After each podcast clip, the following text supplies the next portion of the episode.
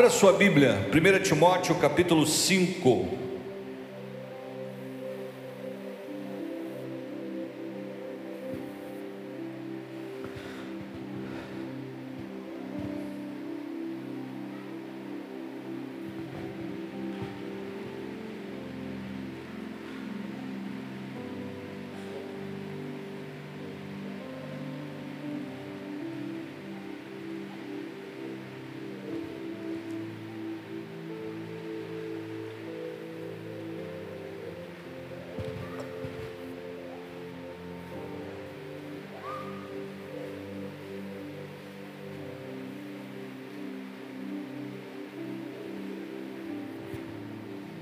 Você achou aí? 1 Timóteo capítulo 5. Glória a Deus. Eu vou ler até o verso 4, do 1 ao 4, depois vou pular para o 8. Diz assim: Não repreendas o idoso com aspereza, mas admoesta-o como a um pai, bem como aos jovens como a irmãos, às mulheres idosas como a mães as jovens como irmãs, com toda a pureza. Tratai com toda a atenção as viúvas, que de fato são necessitadas de ajuda.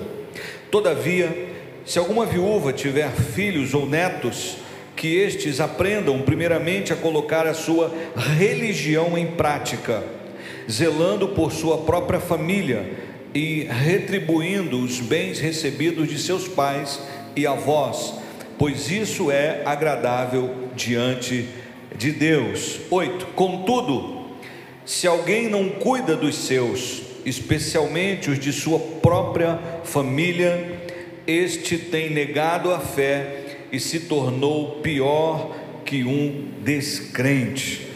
Dá um abraço gostoso aí na sua Bíblia. E se você se sente à vontade, você pode declarar após mim: essa é minha Bíblia.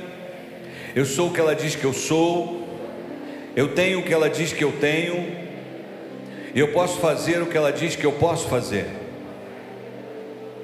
Nesta hora, eu serei ministrado pela inerrante, infalível, incomparável, indestrutível, santa e poderosa palavra de Deus. E eu corajosamente declaro: a minha mente está alerta, o meu coração está receptivo e eu nunca mais serei o mesmo, em o nome de Jesus. Se você crê e concorda, aplauda mais uma vez esse Deus maravilhoso, soberano, bendito, excelso, sublime, a Ele toda a honra e toda a glória. Bom, hoje é o nosso segundo dia, propriamente, do alinhamento. Antes estivemos falando sobre nos alinharmos com Deus, através do amor, da palavra, do serviço, da renúncia compartilhamos algumas chaves para que de fato estivéssemos alinhados, vivendo no nosso propósito. Essa epístola, essa carta em particular que Paulo escreve ao seu filho na fé, um jovem brilhante, é, pródigo, um jovem extraordinário que apesar de, de ainda jovem, tinha muitas habilidades e muita maturidade. E quando Paulo escreve esta carta normativa ao seu querido filho na fé, Timóteo, ele dá uma série de instruções para que, obviamente, essa fossem, essas instruções fossem passadas à igreja.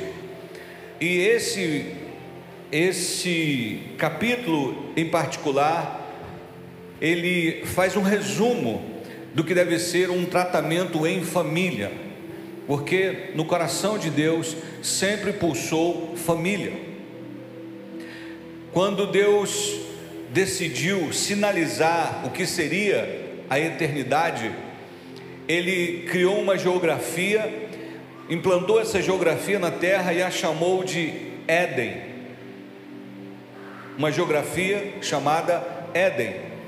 Lá no Éden, um local seguro, ele coloca o homem coloca a mulher, coloca o casal que vão formar uma família.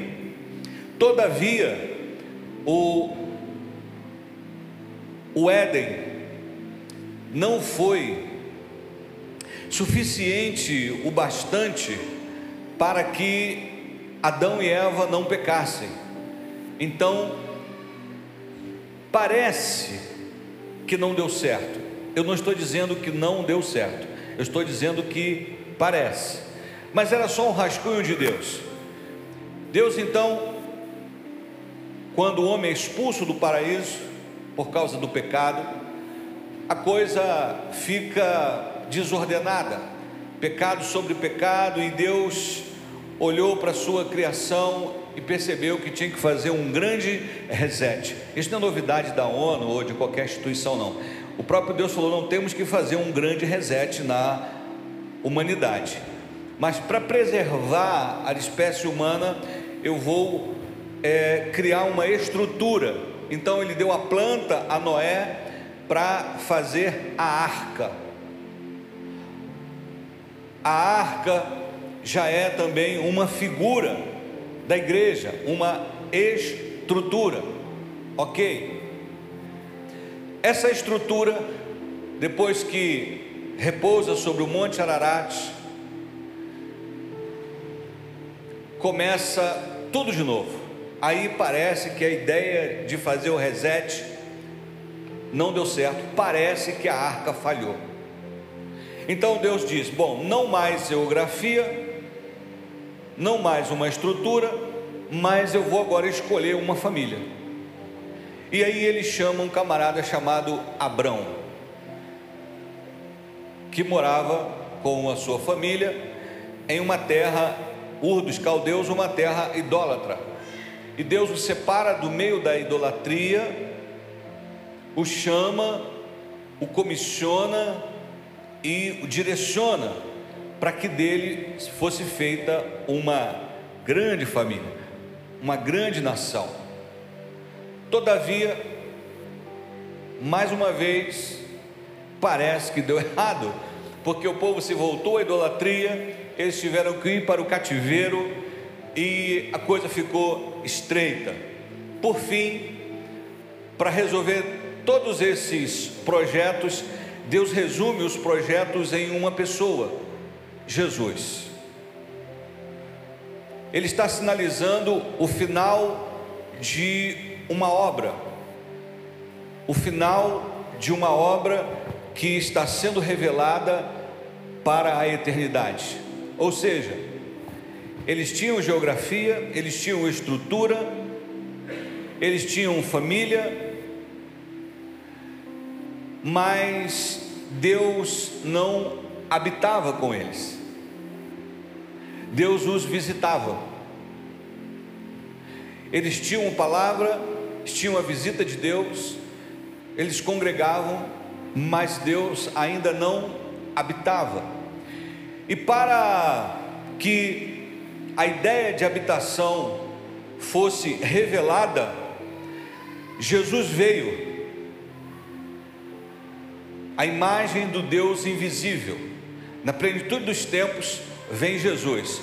Então nós temos uma geografia, nós temos uma estrutura, nós temos uma família e nós temos um Deus que se manifestou entre nós.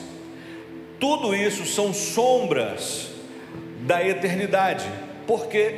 Porque na eternidade nós teremos uma geografia, uma estrutura que é a cidade santa, e teremos uma família que é o povo escolhido, e o Cordeiro de Deus habitará conosco. Não mais é, nos visitará, mas habitará. Enquanto isso não acontece, ele decidiu tabernacular em nós. O que é tabernacular? É uma figura do tabernáculo que representava o próprio Senhor Jesus.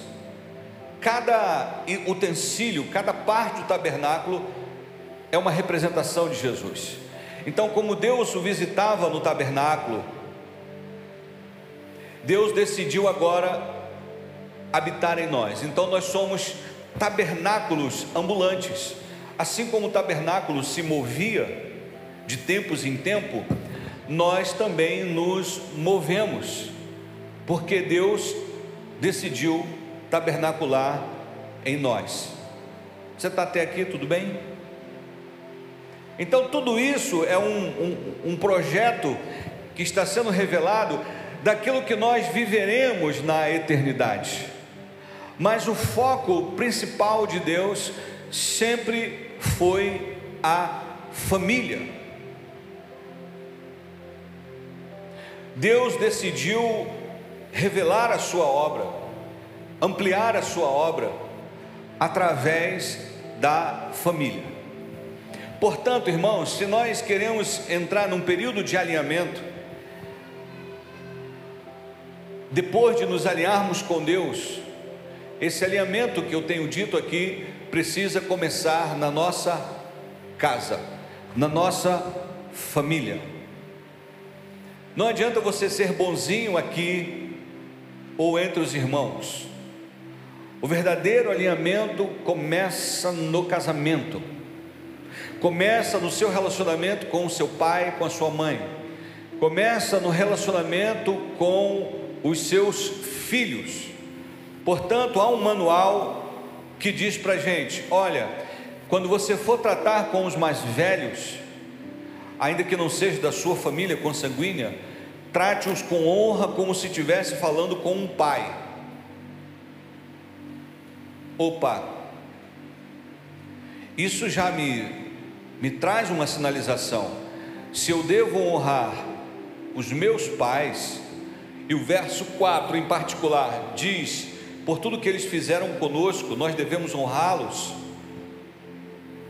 Eu e você temos a obrigação espiritual, moral, de tratar os nossos pais bem, independente de como ele nos, eles nos tratam. Talvez você diga assim: ah, mas meu pai não me entende, ah, mas meu pai é chato, ah, mas minha mãe é uma jara, uma jararaca, ah, mas meu pai é muito retrógrado, ah, mas isso e mais aquilo. Deixa eu te dizer uma coisa: não há justificativa na terra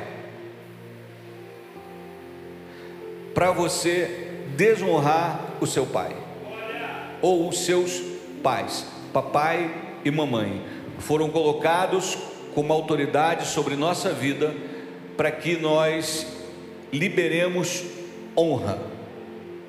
Pastor, mas é, quando eu era criança, meu pai me molestou.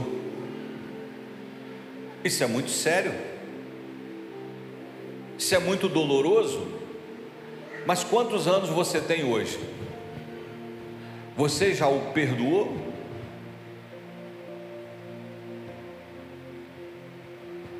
Se ele precisar de você, você está à disposição dele, a despeito do que ele te fez? Quantos estão aqui? O que significa isso? Se eu não entender essa linguagem bíblica, se eu não entender o que Deus está dizendo para mim enquanto família, eu, como filho, eu preciso de verdade, de fato, honrar os meus pais, porque a eles eu devo a minha vida. Eu só estou aqui porque, ou mal ou bem, foram os instrumentos que Deus usou para que eu viesse a essa terra. Eu disse e insisto, Jesus passou 90% da sua vida terrena se ocupando em ser filho de José e Maria.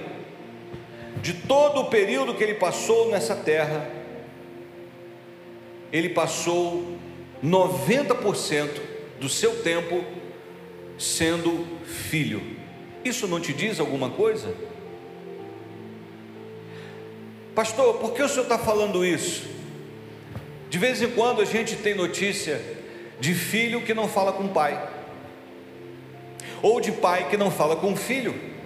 Deixa eu dizer uma coisa: isso é satânico,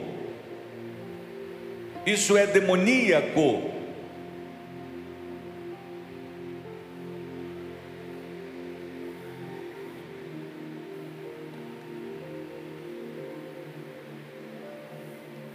Pastor, mas ele é muito difícil, ela é muito difícil. Eu não estou dizendo para você viver constantemente debaixo de um jugo, é diferente.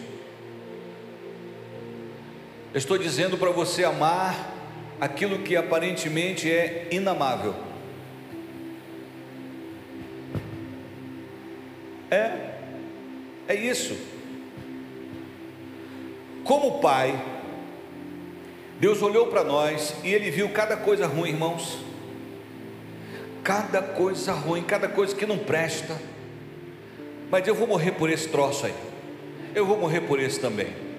Eu vou por esse ali também. E aquele lá também, por ele também. Cada troço que o Senhor se entregou, porque Ele não fez acepção de ninguém. Ainda que os nossos pecados fossem terríveis, já não pode usar mais questão de cor, que é racismo, né? Ele torna os nossos pecados mais alvo do que a branca lã, mais alvo do que a pura neve. Você está entendendo isso? Porque é muito triste descobrir que entre nós, eu não estou jogando verde para ninguém, até porque eu não estou sabendo disso agora, já soube. É muito triste saber que no meio do povo de Deus existe filho que não fala com pai, existe pai que não fala com filho. E você quer estar alinhado com Deus se você não consegue se alinhar com seu pai? Você quer estar alinhado com Deus você não consegue se alinhar com o seu filho? Eu poderia citar nomes aqui e dar exemplo de um pai, por exemplo, cujo filho é muito difícil. Talvez em só falar assim você já imagina de quem eu possa estar falando. Mas eu conheço um pai que congrega conosco que tem um filho dificílimo. E você sabe o que esse pai faz com esse filho? Cuida, ama. E a verdade é que o filho não merece. Mas não é porque o outro merece o teu cuidado, é porque você não merece ser reprovado porque não cuidou.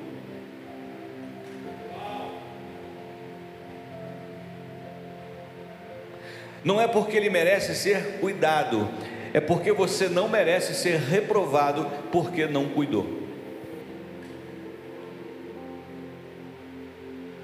Existem pessoas que estão em nossa vida para nos aperfeiçoar. Às vezes o professor é um pai, às vezes o professor é um filho, às vezes o professor é uma irmã, é um irmão, é um cunhado.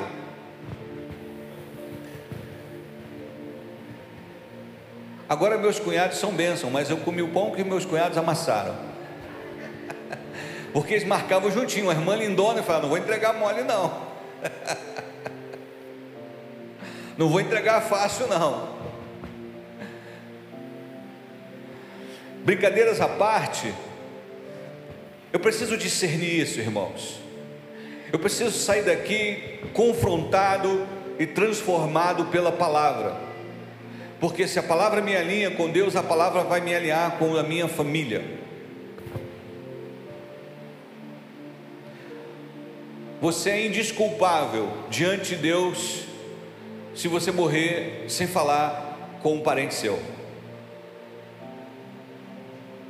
Pastor, mas ele não quer. Aí é problema dele. Faz a sua parte. Ah, mas eu vou estar me humilhando. Os humilhados serão exaltados. Humilhai-vos, pois, debaixo da potente mão de Deus, e Ele vos exaltará. Mas foi Ele que me esculhambou, me esculachou, me não sei o quê. Mas é você que vai dar outra face, porque Ele não tem a revelação que você tem. É isso. Se humilhar é para os fortes.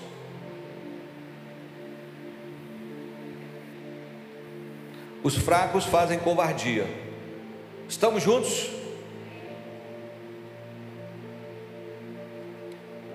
Poxa vida, lembrei de não sei quem. Glória a Deus que o Espírito Santo está te trazendo a memória.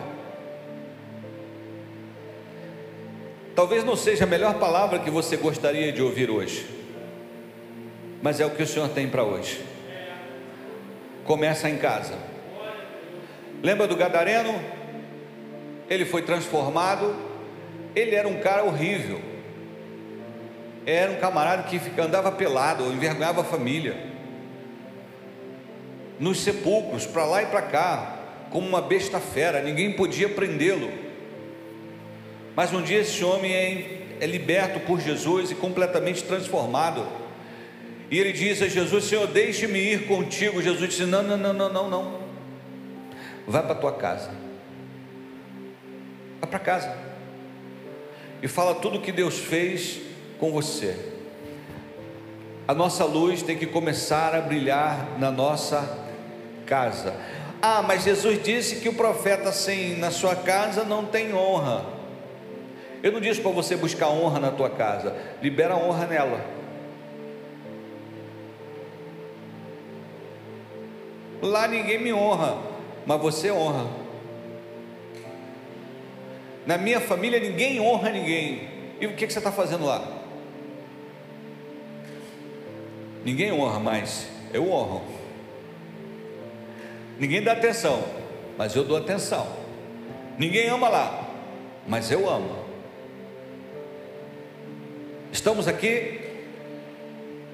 Então eu preciso é, compartilhar isso com você nesses termos, porque não é a minha palavra, é a palavra do Senhor.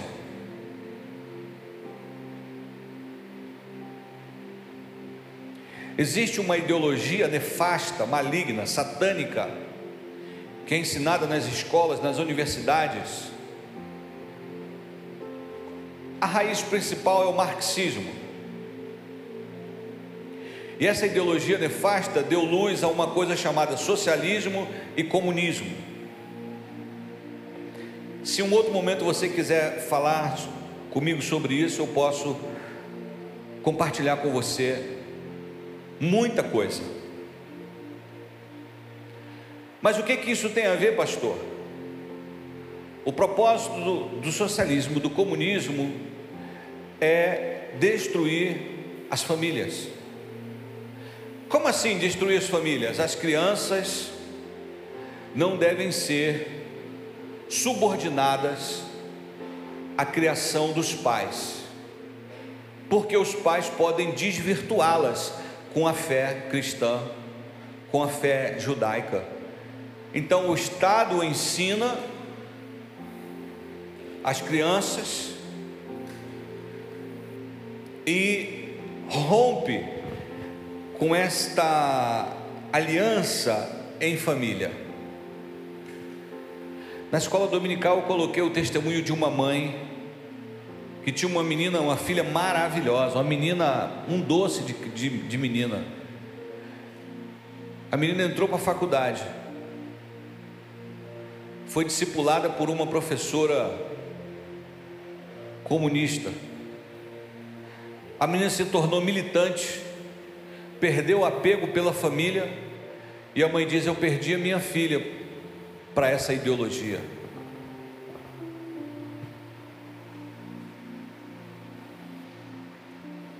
Uma das estratégias é desacreditar essa palavra. Então, se eu e você queremos entrar em 2023 alinhados com Deus, com a palavra, com a visão dessa casa, eu preciso estar bem com a minha família. Eu não posso permitir que o, o, o ano se aproxime e eu continue de mal com alguém. Na verdade, não deveria nem à noite, porque Paulo diz assim: irai-vos, mas não pequeis. Não deixe o sol se pôr sobre a vossa ira. Ou seja, ficou aborrecido? Fez biquinho? Então, antes de dormir, faz as pazes. E aí o sol se põe, você está de bem. Imagina, pastor, tem dois anos que meu pai não fala comigo. Seu pai, o pastor fulano, é, é pastor. Como que eu vou pregar sobre amor, sobre perdão, sobre unidade, sobre aliança, sobre família? Se eu não estou falando com o meu próprio filho, se eu não estou falando com o meu pai,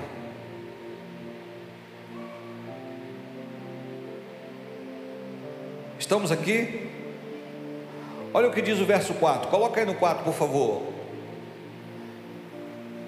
1 Timóteo 5, 4. Ó. Todavia, se alguma viúva tiver filhos ou netos, que estes aprendam primeiramente a colocar a sua religião em prática. Religião aí no bom sentido, zelando por sua própria família e retribuindo os bens recebidos de seus pais e avós, pois isso é agradável diante de Deus. Ou seja, existe uma diferença entre religião e religiosidade. O propósito da religião é te conectar a Deus, vem do latim religare então você é religado a Deus. Quando a gente fala de religiosidade, nós estamos falando da preocupação com a aparência, com o método, com a liturgia, com as formalidades, em detrimento ao amor, em detrimento à longanimidade, a qualquer um dos frutos do Espírito. Porque eu sou religioso, o o camarada está morrendo ali, moribundo, mas eu sou um sacerdote. Se eu for ajudá-lo e ele estiver morto, eu ficarei impuro. Então é melhor eu continuar puro e ignorar uma vida moribunda do que não poder ir para o templo, porque eu estou impuro. E aí passa o levita também e olha, bom,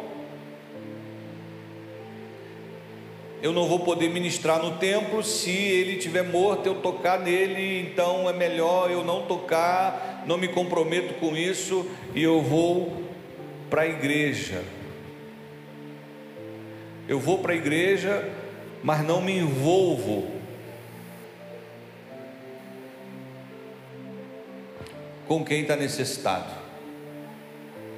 E aí vem um camarada que não era religioso, que Jesus chama de samaritano, ficou conhecido como bom samaritano, e decide ajudar um judeu,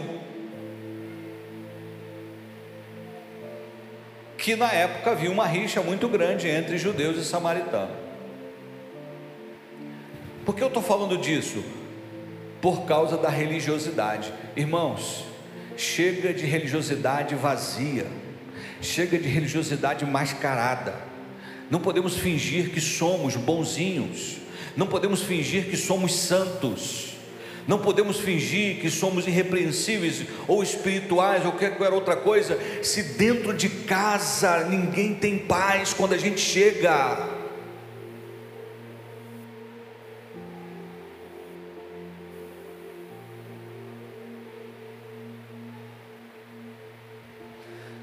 Não adianta, o marido chega e inferniza a vida da mulher.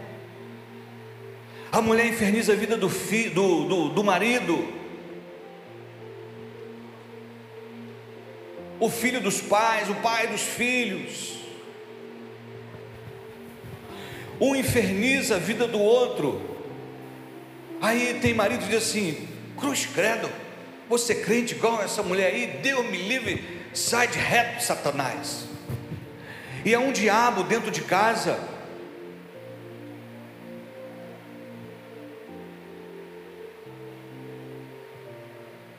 Como que esse cara se converte?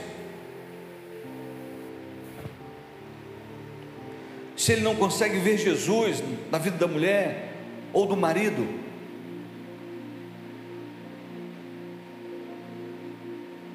Estamos aqui, irmãos? Temos que mudar de nível. Não dá mais para fazer da nossa casa um inferno. Ah, mas é ela que provoca, é ele que provoca. Então para de ser fraco e se mover pela provocação, se move pelo Espírito. Chega em casa doidão do Espírito Santo, já veio da igreja, né? Tá tendo caso com o pastor, né? Glória a Deus, aleluia. Estou tendo um caso com o meu pastor Jesus Cristo.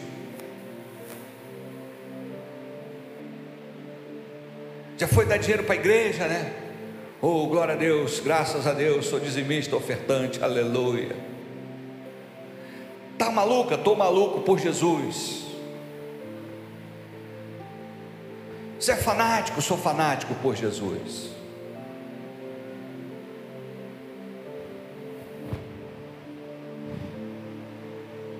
Estamos aqui. Irmãos, isso é muito sério.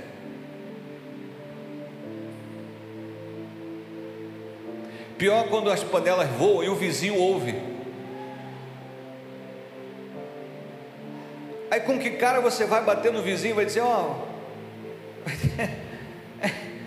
vai ter uma cruzada evangelística lá na minha igreja e eu quero convidar você para participar do culto.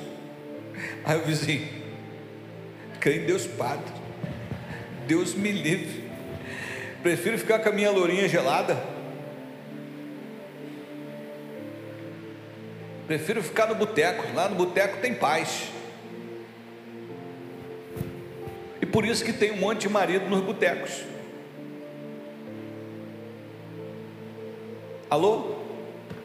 Por quê? Mau testemunho. Desalinhamento. Não podemos mais ser reprovados nisso. É tempo de crescer, irmãos. Glória a Deus. Olha o que Pedro diz na, na, no, na, no capítulo 3, 1 Pedro 3, olha que coisa doida.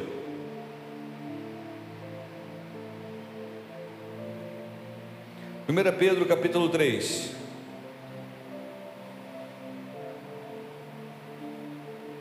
Da mesma maneira, esposas, cada uma de vós seja submissa ao vosso próprio marido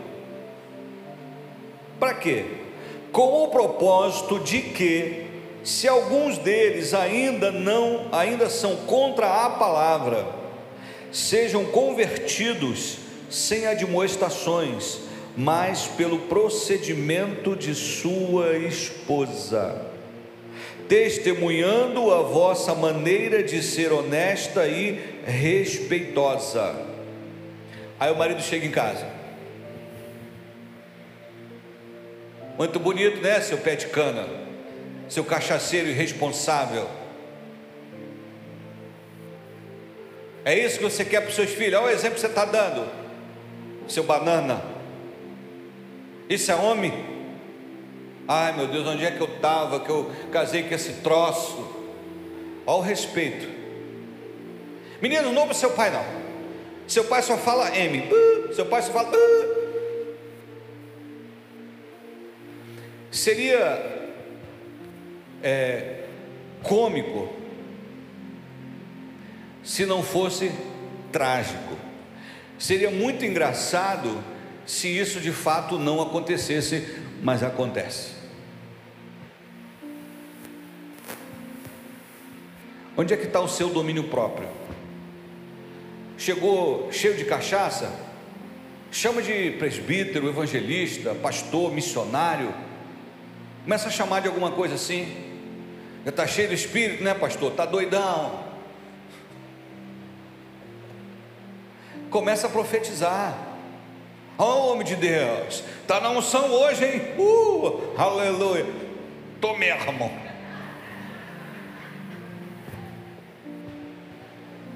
Fala, Senhor, Ramanai. Oh,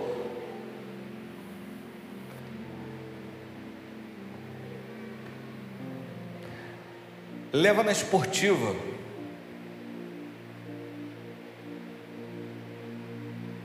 Leva na esportiva.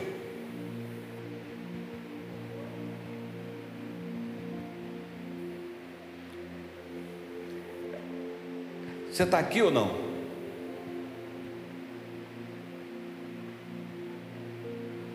Porque quando você se tornar maior do que a provocação,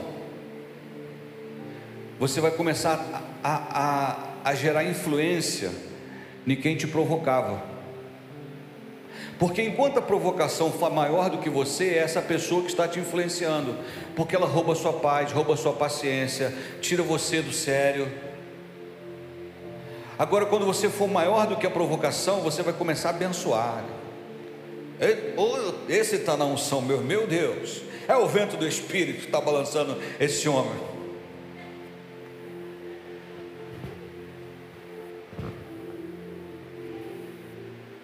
Profetiza.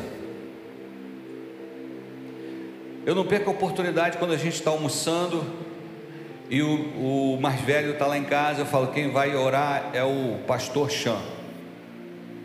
Ele nem reclama. E quando eu vejo ele e a, e a, a namorada ou a esposa, eu digo: Pastor Chan, missionária Larissa. Chamando de missionário.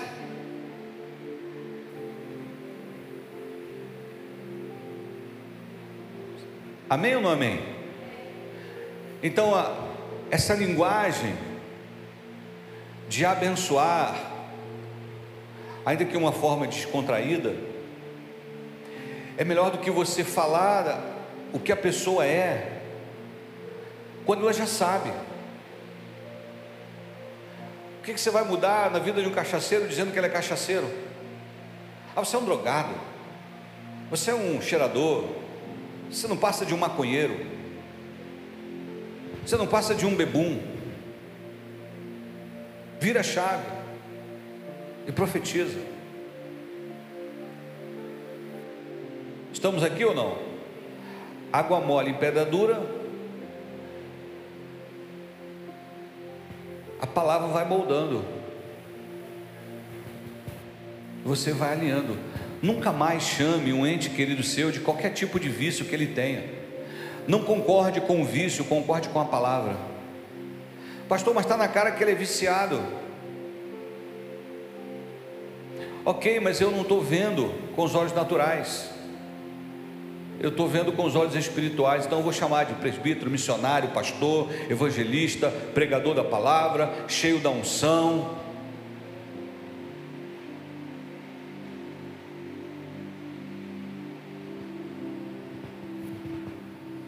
E aí continua o texto no capítulo 2,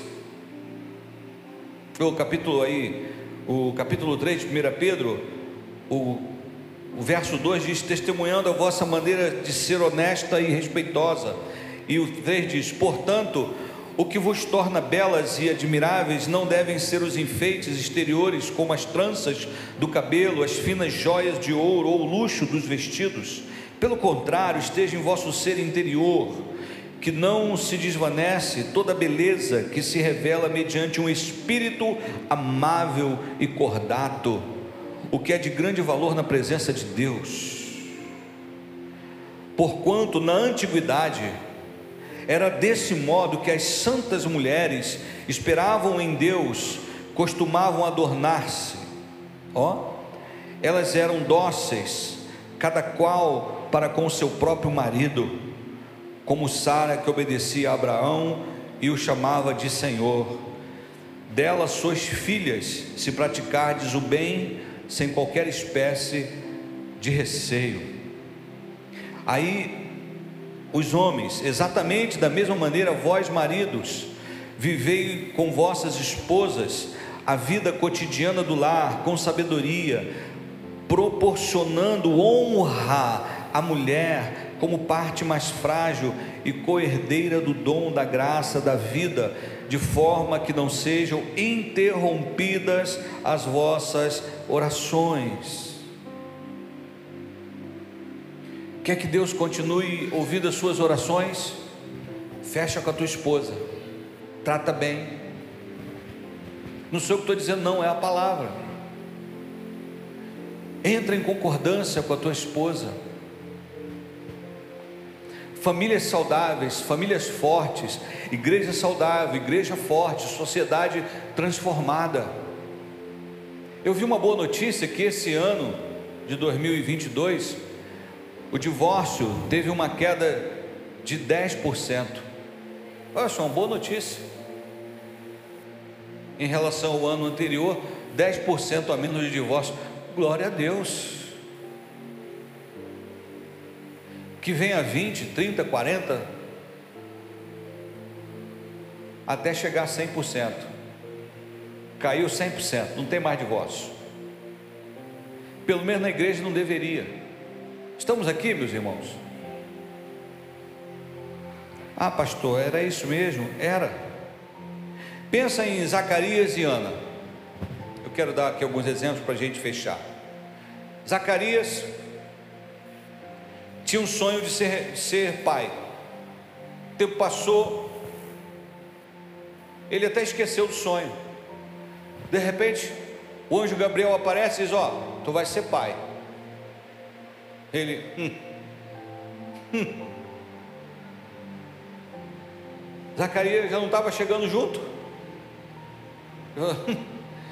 Quando eu estava novinho, minha esposa não engravidou, imagina agora. Ele pensou, né? O anjo falou: não, vai acontecer alguma coisa. Ela vai dar a luz. E por causa disso você vai ficar nove meses sem falar. Ok. Mas ele estava em sintonia com a esposa, que houve uma pressão da família. Qual vai ser o nome? Ah, deram várias sugestões. E aí a mulher, a, a esposa, João. Ah, mas não tem ninguém com esse nome. Vamos perguntar ao pai. Aí ele escreve Yohanan, João. João é o seu nome. Ele estava alinhado com a sua esposa. Todo mundo querendo sugerir um outro nome, mas ele e a esposa disseram: é João. E ponto. Estamos juntos. Ele não abandonou a esposa, não abandonou o ofício, não ficou revoltado com Deus, porque ela não tinha lhe dado um filho. Mas nos 40, não nos 40 não, já na prorrogação, já nos pênaltis, Deus dá um filho para João, e ele é pai da voz que clama no deserto. Talvez você não esteja vivendo o sonho que você gostaria de viver com seu cônjuge. Isso não pode ser razão para que vocês não estejam na presença alinhados. Estamos aqui? José e Maria, que exemplo tremendo.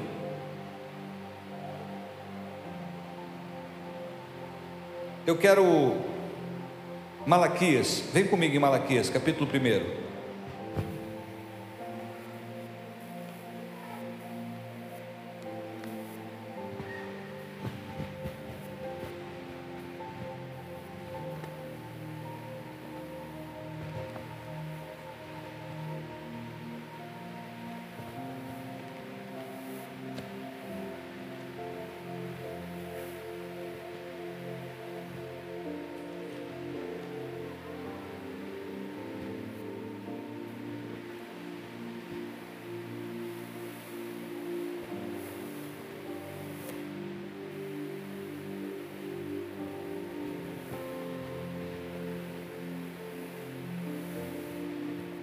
Você achou aí?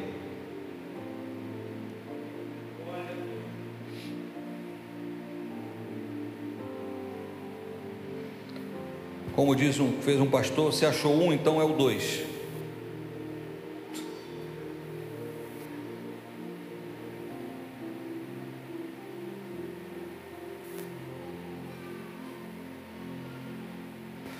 O versículo a partir do versículo 10, é um pouco extensinho, mas eu preciso ler com você.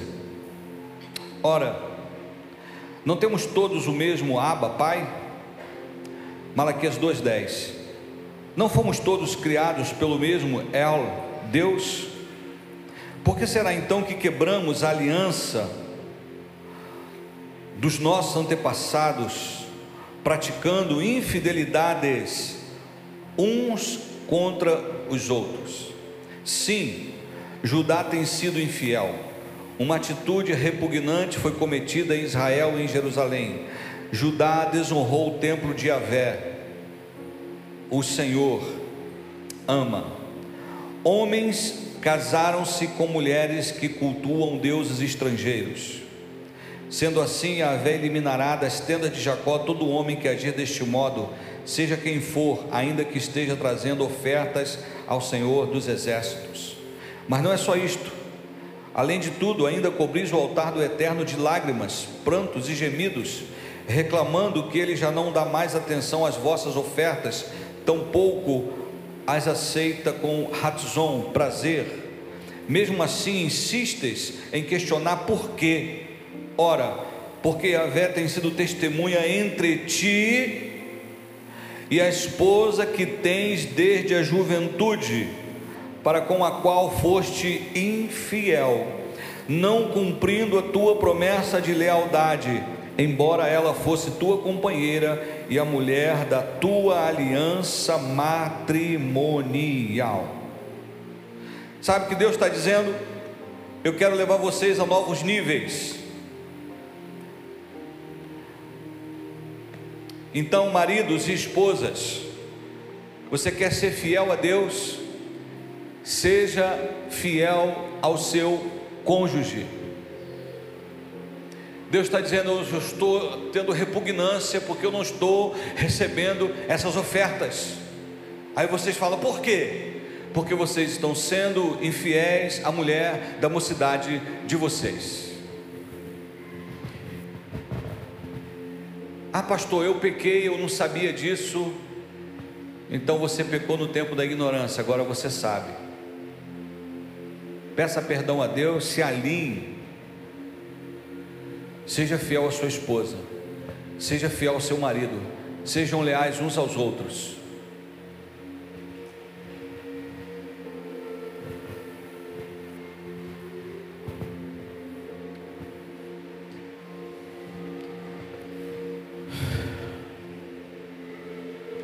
Estamos muito perto, irmãos, de sermos chamados. Não podemos mais brincar de sermos crentes. Não podemos tolerar esse tipo de atitude entre nós.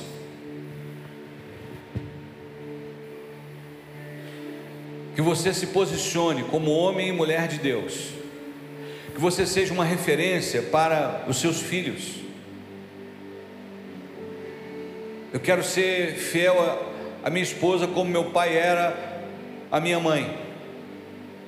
Eu quero ser fiel, leal ao meu marido como a minha mãe era ao meu pai.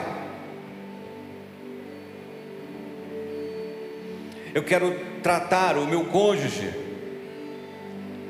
como eu vi os, os meus pais tratando um ao outro. Eu quero. Eu quero fazer a diferença, porque a minha casa está fundamentada na rocha.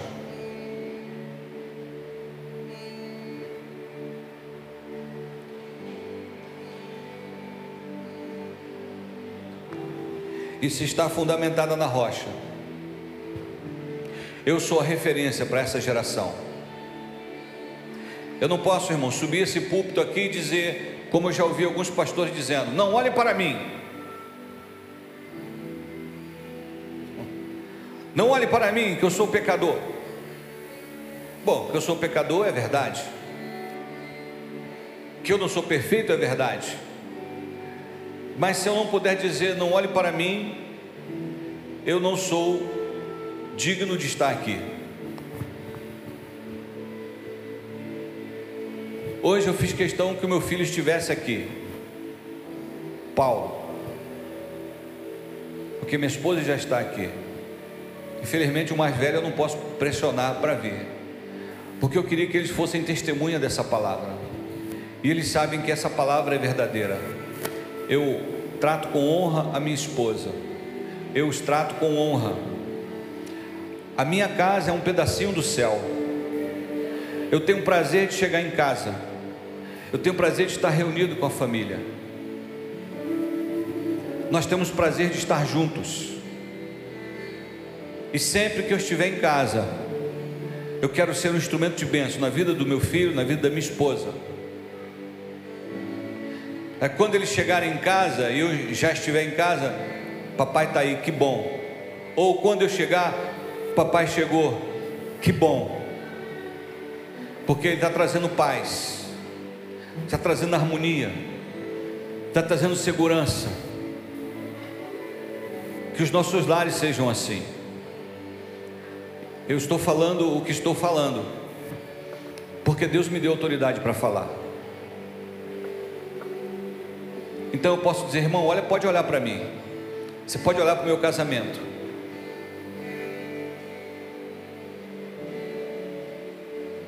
Você pode olhar para como eu trato a minha esposa, como eu trato os meus filhos. Você pode entrevistá-los e perguntar se tem dupla, dupla face. Não tem. Porque eu sou aqui, eu sou em casa. E eu disse para o Senhor: Senhor, se o Senhor souber que eu vou trair a minha esposa, me leva na véspera, para eu não dar esse gostinho para o diabo e esse desgosto para minha família. Então podemos ir além, irmãos. Queremos avivamento, mas não com fogo estranho. Queremos religião, mas não com religiosidade vazia, hipócrita, fingida. Queremos adorar a Deus com liberdade, mas em casa precisamos ser referência também. Os nossos vizinhos precisam ver a luz de Jesus. Então tem que começar em nós. Tem que ser conosco. Deus conta conosco. Deus conta com você.